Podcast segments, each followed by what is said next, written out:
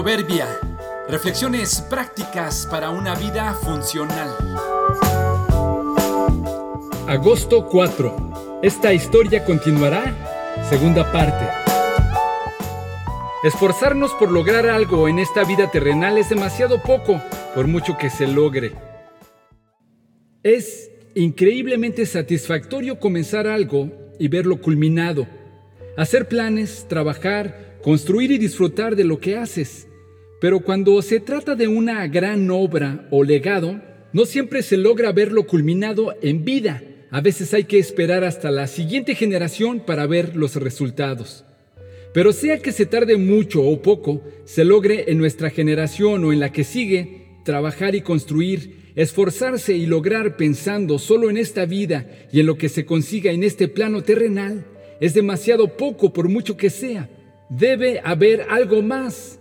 Los creyentes en Cristo sabemos que este no es el punto final, esta no es nuestra casa definitiva. El cielo nos está esperando.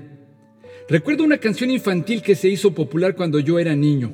La cantaba un personaje que también era un payaso, y sus canciones eran casi un requisito en cada fiesta infantil.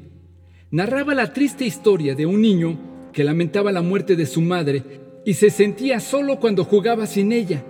Una frase decía, al cielo voy a ir y le voy a decir que no tengo con quién jugar si no es con una mamá.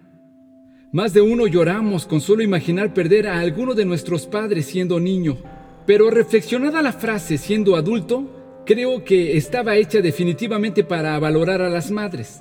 La canción no decía que ibas a mandar un recado al cielo con alguien, sino que irías a decírselo personalmente. Al cielo voy a ir y le voy a decir.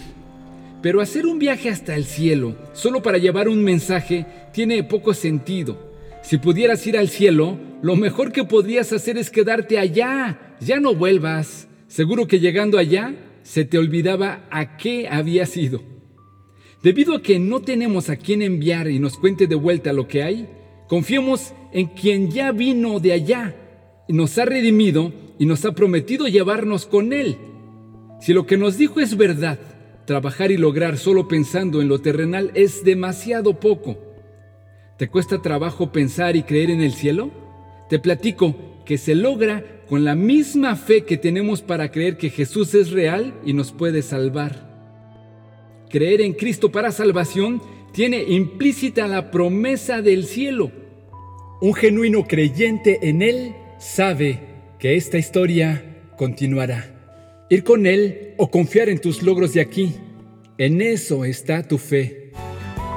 De hecho, sabemos que si esta tienda de campaña en que vivimos se deshace, tenemos de Dios un edificio, una casa eterna en el cielo, no construida por manos humanas. Segunda los Corintios 5.1.